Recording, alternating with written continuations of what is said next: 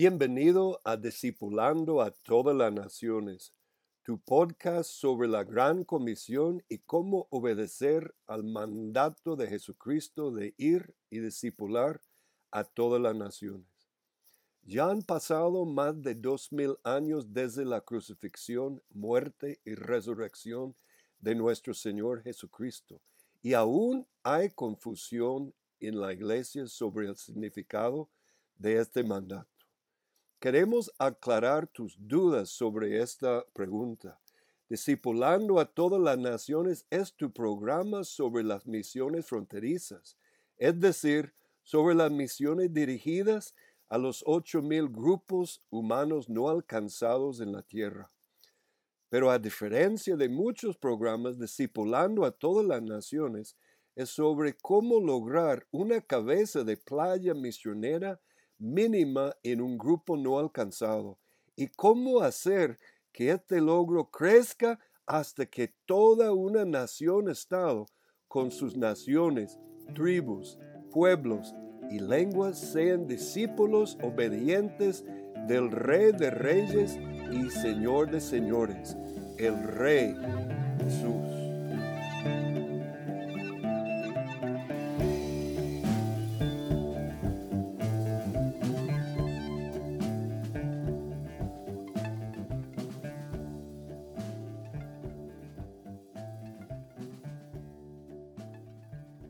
Bienvenido a Discipulando a todas las naciones, tu programa sobre las misiones fronterizas y la gran comisión del Rey Jesús.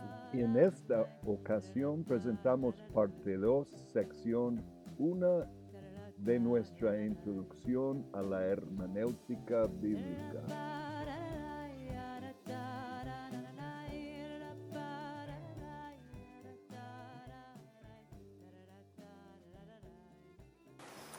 Vamos a iniciar contestando una pregunta que alguien hizo la semana pasada. Eso es parte 2 de Introducción a la Hermenéutica. La semana pasada cubrimos, eh, dicho sea de paso, para los pastores que no estuvieron, subí eh, al sitio eh, el link en dos formas. Hay un podcast que salió la mitad de la semana pasada en podcast, porque algunos han dicho que el, el link pesado no lo podían bajar porque era muy grande. También lo pueden escuchar.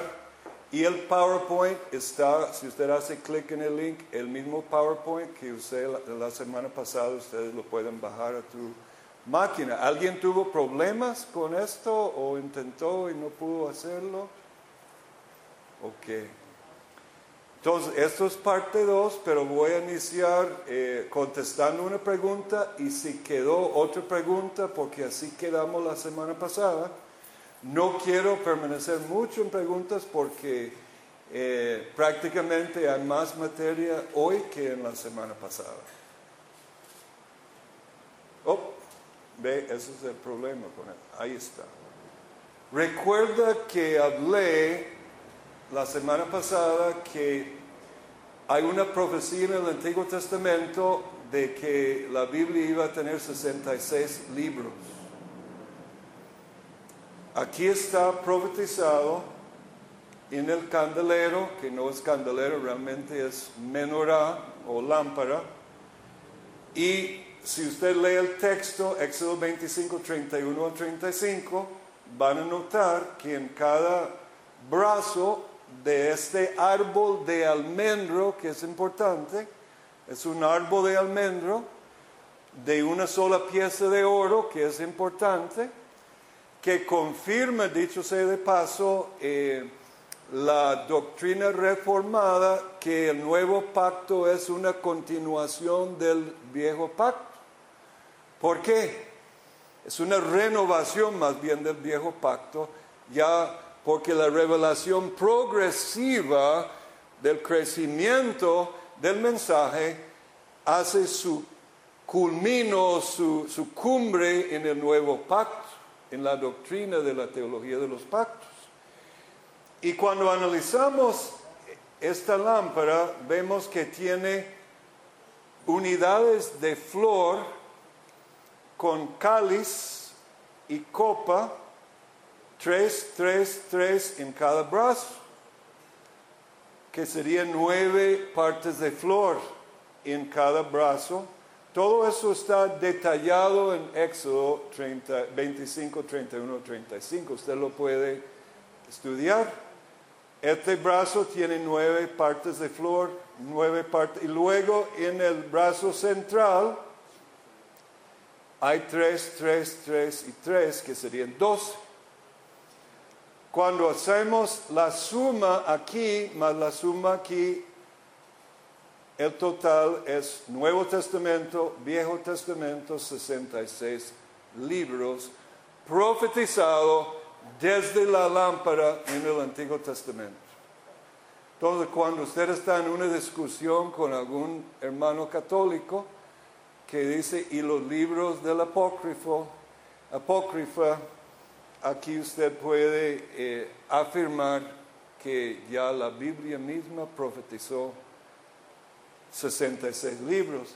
Pero si tomamos los cinco libros de los Salmos, que son cinco libros, hay en realidad 70 libros. Entonces depende cómo usted lo quiere ver.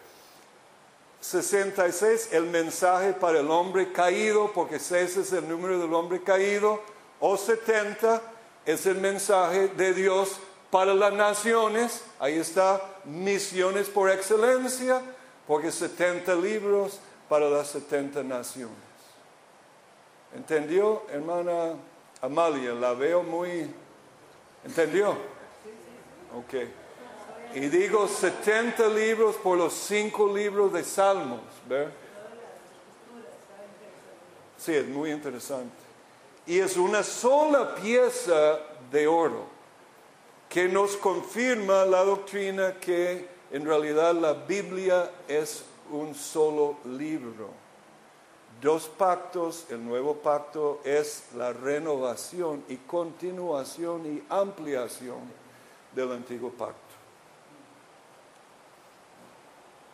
Quería también afirmar, solo e, esto rápido, no quiero durar mucho ni voy a leer todo eso, pero bájelo para que ustedes lo estudien. Interesantemente, en un libro que se llama eh, validity en la interpretación afirma que la hermenéutica ya de las lenguas es una unidad que interpreta todas las lenguas y esta interpretación o la hermenéutica de las lenguas es válida se puede tener conocimiento desde idiomas y textos válidos, porque el postmodernismo afirma que no tenemos conocimiento válido de ningún texto. Y esta afirmación, ¿qué hace con el texto bíblico? Anuló el conocimiento bíblico, según el postmodernismo. Sin embargo, de, nuevas teorías de hermenéutica de las lenguas, eso no bíblica, sino de todas las lenguas, afirma que sí se puede tener conocimiento válido desde cualquier texto. Esto fue interesante, esta afirmación aquí que quiero sí leer. Queremos destacar, hablando de una comunidad de hermenéutica, que es importante para nosotros como pastores, porque siempre hay gente rebelde que quieren decir que yo tengo toda la revelación y toda la historia de la iglesia y lo que dicen la comunidad ya no es válido porque yo tengo la única verdad. Queremos destacar que la tarea de entender la escritura corresponde no solamente a individuos, sino a la totalidad de la comunidad cristiana. Vista como una comunidad contemporánea, histórica, el Evangelio y la cultura de la Osana. Esa es la afirmación de una comunidad de interpretación desde la comunidad evangélica de la Lausana. Entonces, muy importante afirmar cuando estudiamos la hermenéutica que es importante que cuando hago hermenéutica y exégesis, no lo hago aisladamente. De hecho, quiero confirmar. Y si yo digo algo que no le cae bien a usted, puedes preguntar, como Pablo decía, y exaltaba a los hermanos de Berea, ¿no? Que ellos querían afirmar que lo que él estaba afirmando estaba en la escritura. Hermenéutica cósmica. La hermenéutica afecta, o sea, el, concepto de hermenéutica afecta nuestro concepto de cosmovisión. Nuestra cosmovisión guía nuestras acciones y provee una matriz por la, por la cual podemos interpretar el mundo alrededor nuestro. Aquí es muy importante. La cosmovisión de un pueblo es su hermenéutica cósmica. ¿Qué significa hermenéutica? Interpretación la forma que interpreta toda la vida y toda la realidad. Cuando el TSE dice que los pastores no pueden hablar de política porque no se puede mezclar religión y política, esto comprueba que es falso. Es imposible interpretar alguna cosa sin partir de las presuposiciones religiosas, es decir, la forma que interpretamos todas las cosas, el punto final, el referente que para el cristianismo es Dios y para el ateo es el ser humano o la, creación, un ídolo. Entonces podemos hablar de una hermenéutica cósmica en este sentido. Cada persona tiene en, su interioridad, por medio de su cosmovisión, una forma que interpreta el mundo. ¿Entendieron? Muy importante. Al no someternos a Dios, nuestra hermenéutica bíblica tampoco va a estar de acuerdo con la cosmovisión bíblica y con la realidad alrededor nuestro. Ok, grupo de principios de contexto, solo de repaso. Tocamos el principio de contexto en general, luego tocamos el principio de la mención primera. Toda la semana pasada el principio de la mención comparativa, el principio de la mención progresiva, que tiene que ver con la construcción a través de Génesis hasta Apocalipsis, la revelación de Dios va creciendo, hay un progreso y el principio que es muy importante porque muchos de los errores de interpretación vienen porque no hacemos nuestra tarea de estudiar el verso o, los términos o, la palabra o el concepto o la persona o el tipo en toda su mención, en toda la palabra. Entonces llegamos a conclusiones falsas porque no hemos visto lo que la revelación total de la Biblia habla. ¿Alguna pregunta sobre los principios de contexto de la semana pasada?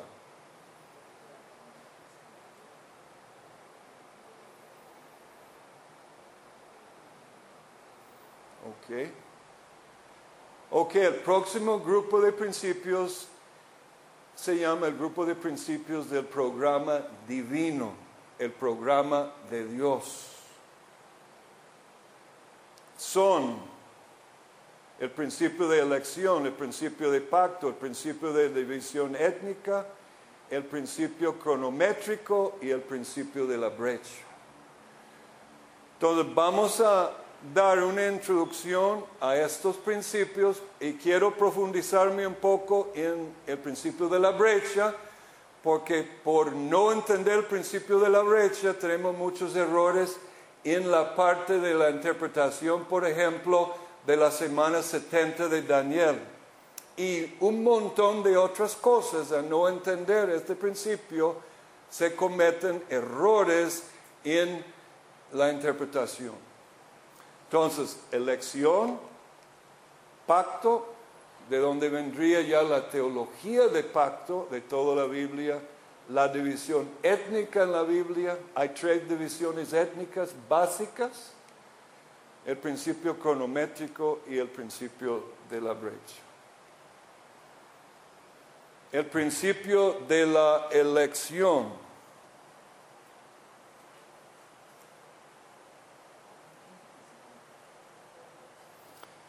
Entonces empezamos con la definición.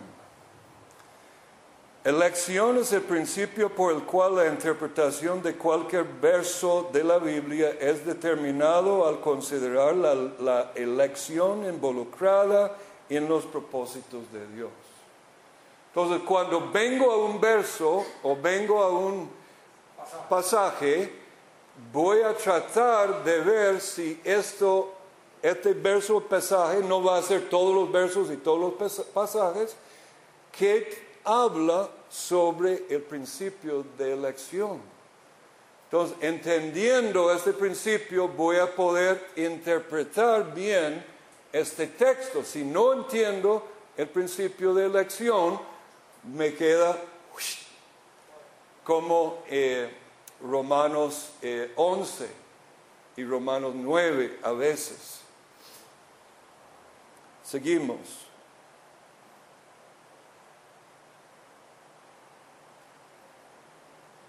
Esta cosa se me duerme.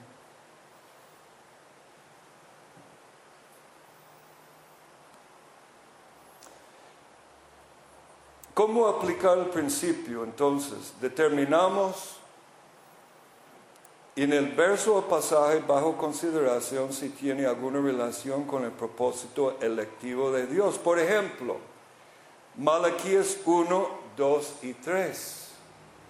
¿Qué dicen Malaquías 1 y 2 y 3? Habla de que Dios dice, amé a Jacob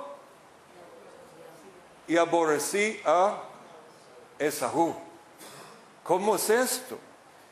Y el Nuevo Testamento en Romanos 9 retoma este principio. Y, es, un pasaje que a los pastores no les gusta hacer su exégesis ni su predicación para no caer en problemas en la congregación. Pero tenemos que proclamar y tener la valentía de proclamar todo el consejo de Dios. Entonces, entendiendo el principio de la elección, y claro, desgraciadamente, hermanos, debemos dar una clase entera en cada principio.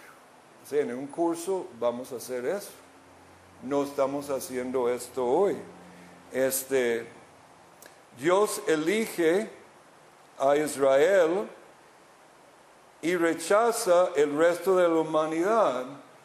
Vemos en Israel y Esaú o Edom, que es, Edom es una figura o un símbolo que no interpretamos, pero que la misma Biblia interpreta que tiene que ver con la humanidad. Dios elige a Israel y aparentemente en, en el tiempo del Antiguo Testamento, ¿dónde están las naciones?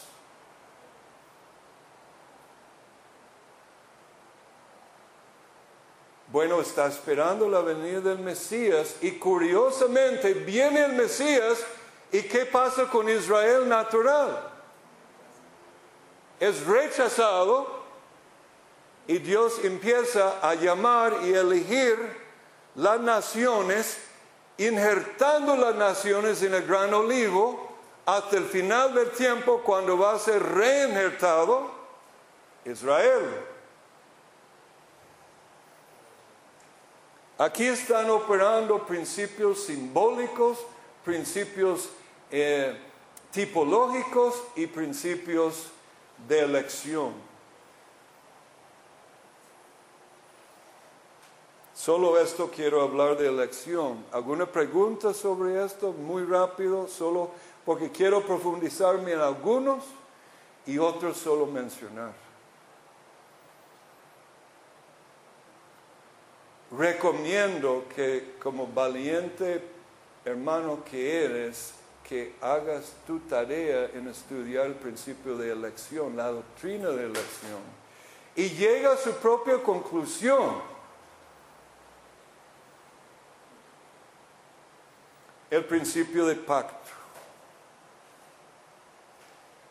Me doy cuenta eh, por mi propia formación evangélica, y tuve un doctor como pastor, pero mi formación fue muy raquítica en la teología de pacto. Y no entendí bien los pactos divinos y creo que la mayoría de la iglesia hoy día no entiende bien la teología de pacto que hace Dios. ¿Sabía usted, por ejemplo, bueno, primero definimoslo, luego lo voy a eh, mencionar un poco? Es el principio por el cual la interpretación de cualquier verso de las Sagradas Escrituras es determinado al considerar su contexto o trasfondo pactual o dentro de los pactos de Dios. Entonces, hay un pacto que podemos llamar el pacto edénico, que se supone que es anulado en el nuevo pacto. Pero vemos en el libro de Apocalipsis, hay promesas para aquel que vence que nos hace ilusión del pacto edénico, que nos va a dar el árbol de la vida, aquel que vence. Entonces, este pacto tiene ciertas, cierta vigencia y es absorto en el pacto eterno y en el pacto, en el nuevo pacto. Entonces, cuando voy a un texto, debo discernir, primero debo conocer los pactos, ¿verdad? Básicamente hay dos pactos. El pacto de, de obras que es el pacto edénico, y el pacto de gracia. ¿Mm?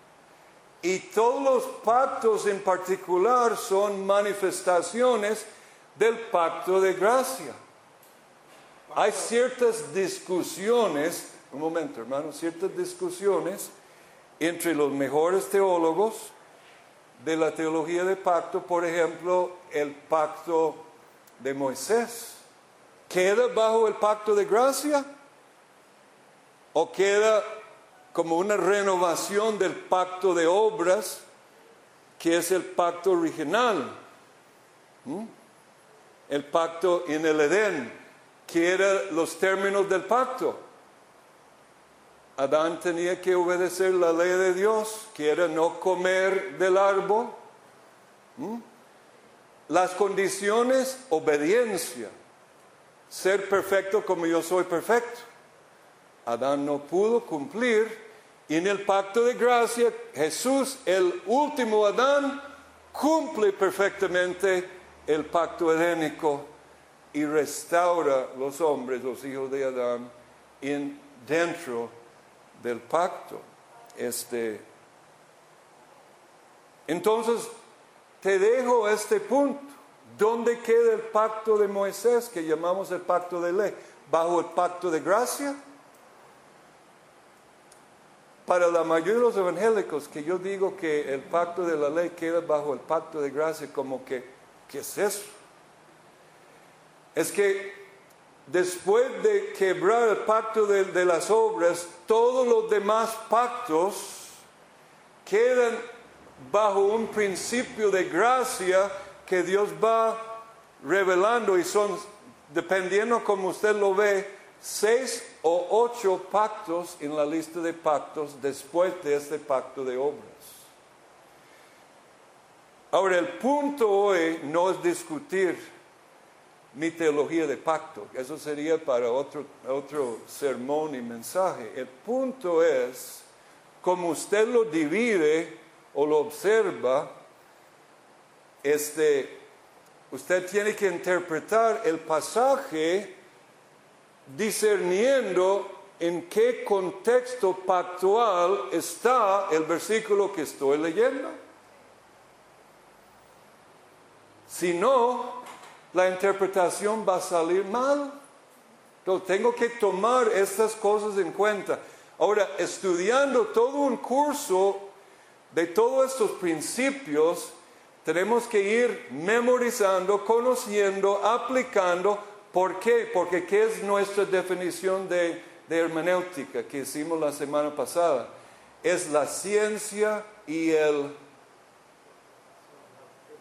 el arte de la interpretación. Es un arte porque si no conozco los principios, primero debo conocer la ciencia, pero tengo que practicar, habituarme en la aplicación de esos principios hasta que sea yo artista muy diestro, mejor dicho, artesano, no artista, un artesano un obrero, porque un artesano es un obrero que aplica principios, es mejor que artista. Pacto en el Antiguo Testamento es berit. Y bueno, aquí hablo del pacto de las obras. Y Apocalipsis 2.7, elementos de este pacto aún nos toca cumplir al vencer el pacto edénico es mencionado hasta en el libro de Apocalipsis. Aplicamos este principio al determinar el pacto bajo el cual ocurre o queda tal o cual verso o pasaje bíblico. Entonces, eso es como aplicamos. Ahora, es recomendable, y voy a confesarles, hermanos, que aún estoy tomando cursos en teología de pacto porque me di cuenta que la, teología de mis padres en la fe fue muy raquítica en la teología de pacto. Entonces quiero profundizarme. Bueno, aquí está la lista de, de los pactos.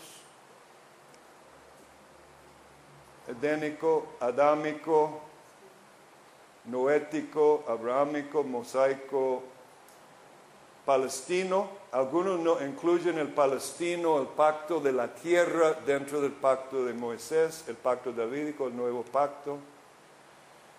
Este, y hay más enredos que hay que estudiar, que, no tenemos tiempo hoy eh, para interpretar. Pregunta. Entonces, todo, todo pasaje en la Biblia, todo verso en la Biblia está supeditado a dos pactos, el, pacto adámico y el pacto... bueno, hay dos básicos pactos. todo pasaje, según lo que entiendo, está supeditado a uno de los dos, o el de la ley o el de la gracia. Casi, casi, porque algunos teólogos hablan del pacto de redención, que tiene que ver con los tiempos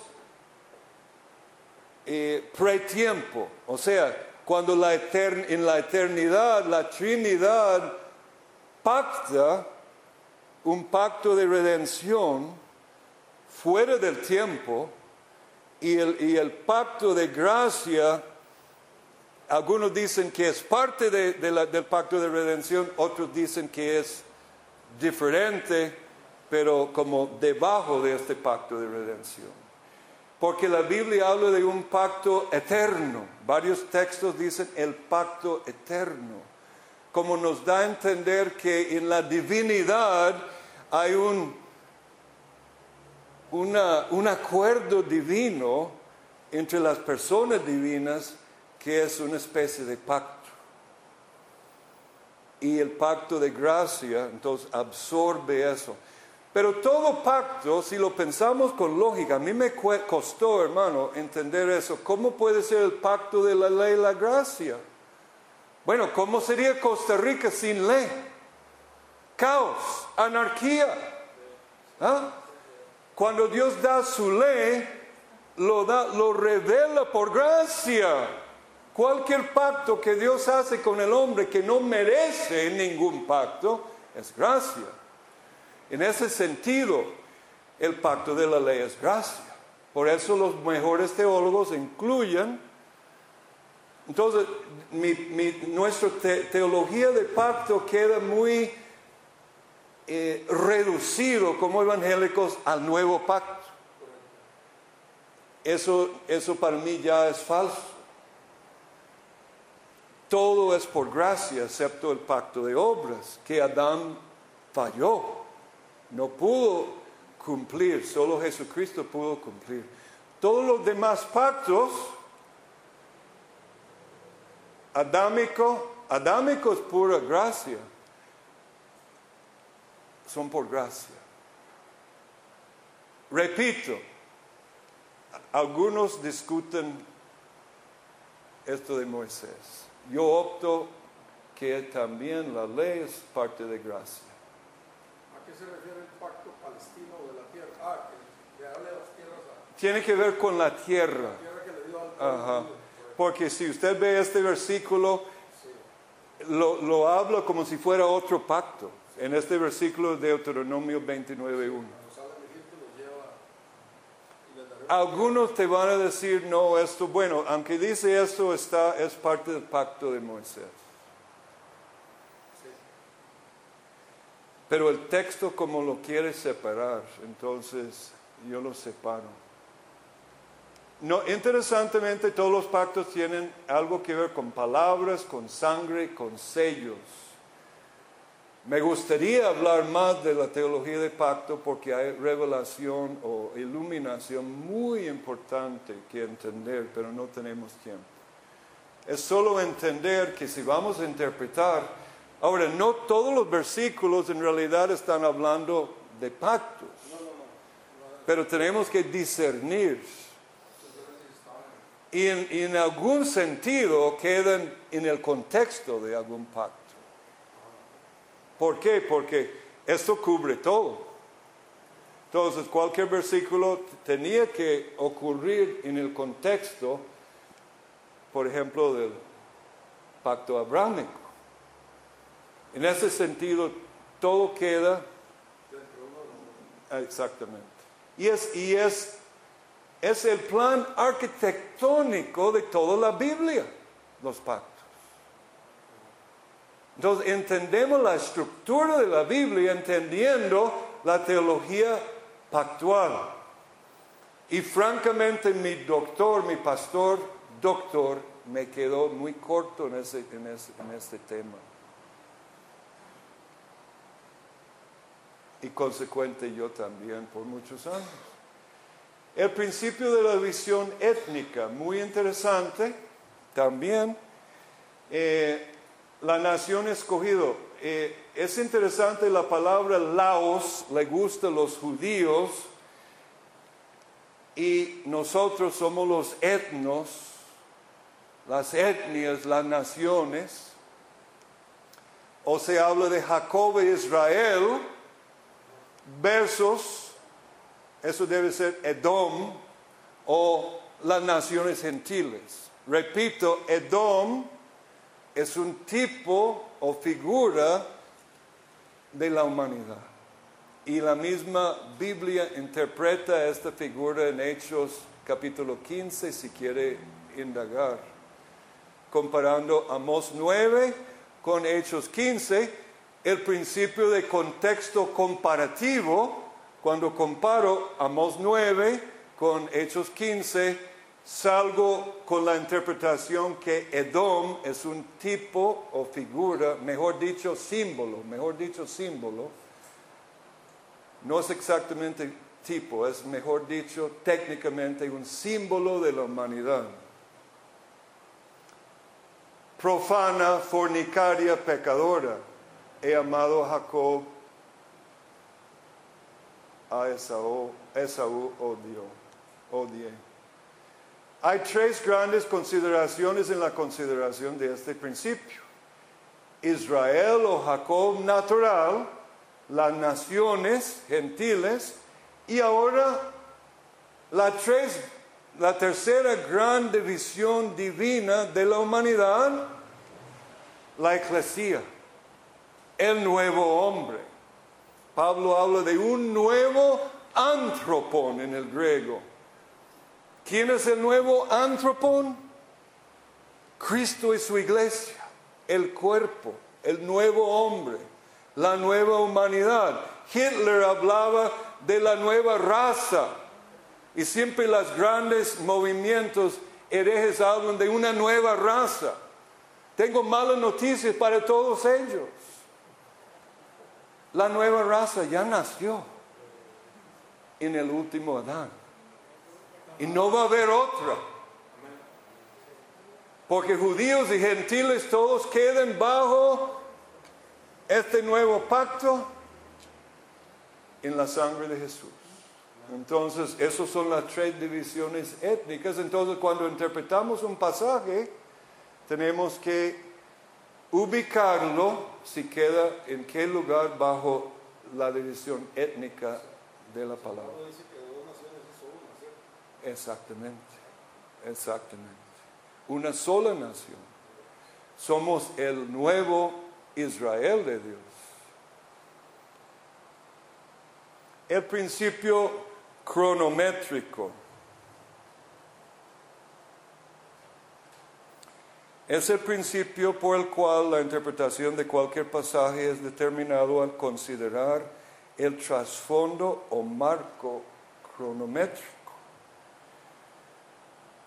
Por ejemplo, este, cuando analizamos aplicando esto, bueno, estudiamos en la palabra de Dios el, sentido de cronos, tiempo, metron, medida cronométrica, entonces hay principios que tenemos que analizar cuando analizamos algún verso o texto, si queda bajo este principio. Por ejemplo, Hebreos 11, 3. Por la fe entendemos que el universo, y la palabra universo es aion. En Mateo 28 habla del fin de la en algunos textos lo interpreta el fin del mundo, que para mí es una mala traducción, porque la palabra es fin del aión, el fin de la edad. ¿Qué es una edad? Es un tiempo muy largo, casi indefinido, pero tiene ya su, su fin, ¿verdad? Entonces estamos viviendo en un ayón ahora que va a tener, ese es el presente, edad que va a terminar su fin en algún momento. Y hay otros ayones que han tenido su fin en la historia bíblica. Entonces el universo, el ayón o las edades fueron preparados por la palabra de Dios, de modo que lo que se ve no fue hecho de las cosas visibles. ¿Ah?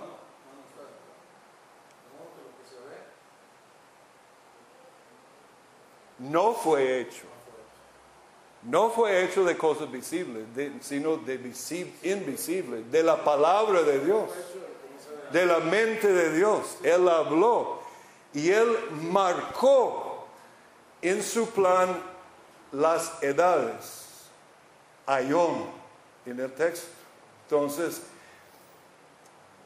he aquí yo estoy con vosotros hasta el fin del ayón, no es mundo, ayón. El mundo no va a acabar, lo que va a acabar es el ese tiempo, exactamente.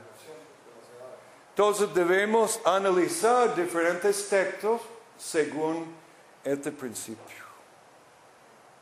Veamos algunos ejemplos.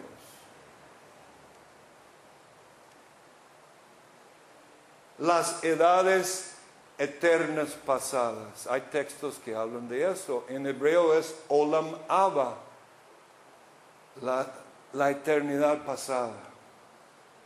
La edad de la creación. Ahora, este libro, el intérprete hace una interpretación chocante para muchos Así que eso puede chocar y no lo estoy arrojando como una dogma aquí, sino una posibilidad, porque él habla de la edad de la creación en Génesis 1 y la edad de la recreación en Génesis 1, 3 hasta Génesis 2. Depende qué es tu teología de Génesis. Y podemos pelear por lo menos seis a siete diferentes teologías de la época de creación. No lo vamos a pelear hoy. Sería muy bueno este mensaje de, analizar las seis teorías. Y muy buenos teólogos conservadores evangélicos tienen esas teorías. Mejores teólogos que cualquiera de nosotros aquí. En cualquiera de los seis. Entonces, yo estoy un poco, poco humilde en mi interpretación ahí. ¿Eso tiene alguna relación con el que nosotros fuimos creados en Adán y recreados en Cristo? Sí, sí. Porque nosotros fuimos creados y recreados. Sí, sí. Hay que ir a, Juan 1 Ajá, y habla de eso. Habla de los días de creación en Juan 1 y 2. Porque Juan dice, y luego el próximo día. Y uno ve, ¿qué día? Juan no está, no da ningún marco, Juan, de qué día. Y el segundo día, dice Juan. Ok, Juan está hablando de la recreación del hombre en Cristo. Siguiendo los días de la creación o la recreación. Está la edad de los padres, de Adán a Abraham, la edad de la nación escogida, Isaac a Yeshua, a Jesús. La edad presente, algunos lo llaman la edad mesiánica, o el misterio de la iglesia, donde estamos ahora, en la época de la iglesia, este misterio que algunos mesiánicos lo llaman el Lavo, el tiempo mesiánico, y las edades futuras eternas. Entonces, en cualquiera de estos tenemos que hacer una buena teología de análisis de las edades para interpretar diferentes pasajes dentro de este principio cronométrico.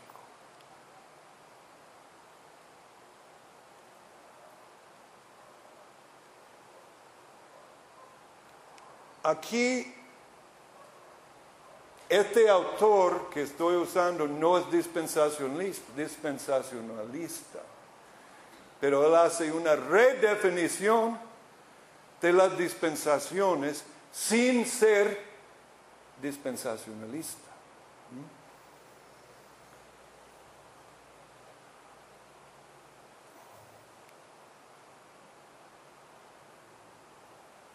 Y aquí están lo que él, lo que él está, realmente lo que el hombre está haciendo es, y de hecho los buenos teólogos reformados hablan de dispensaciones dentro de los pactos.